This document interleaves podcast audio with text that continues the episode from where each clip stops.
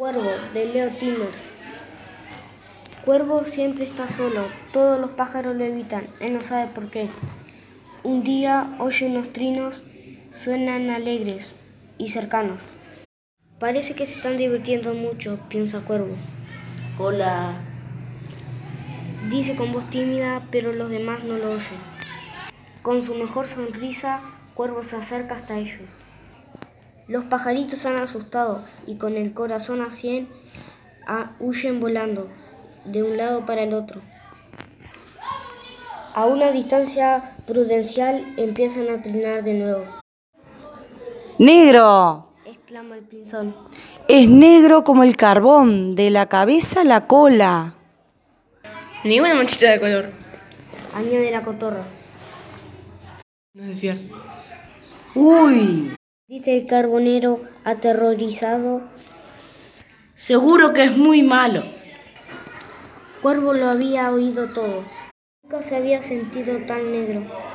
Soy un monstruo. Murmura. Un espantapájaros cubierto de alquitrán y plumas. ¿Cómo me gustaría ser diferente?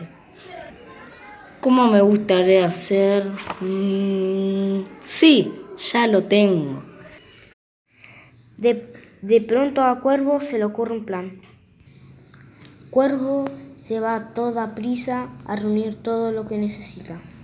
Ya no daré miedo a nadie.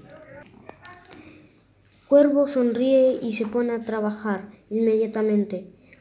Al acabar parecía que hubiese, hubiera sucedido un milagro. Cuervo es un carbonero. Luego se pinta como una cotorra y como un pinzón. Todos huyen. No ha servido de nada. Cuervo está desesperado. Unos lagrimones resbalan sobre sus plumas y los colores caen gota a gota hasta el suelo. Cuervo vuelve a ser totalmente negro, negro como... Señor Cuervo. Cuervo oye una vocecita, una vocecita de angustia. Están ahí otra vez, los tres, ¿Se han ido? le pregunta el carbonero. ¿Quién es? Dice el cuervo tartamudeando. ¿Quién es? ¿Quiénes se han ido? Aquel carbonero espantoso, esa cotorra tan fea y aquel horrible pinzón. Dicen los tres a la vez.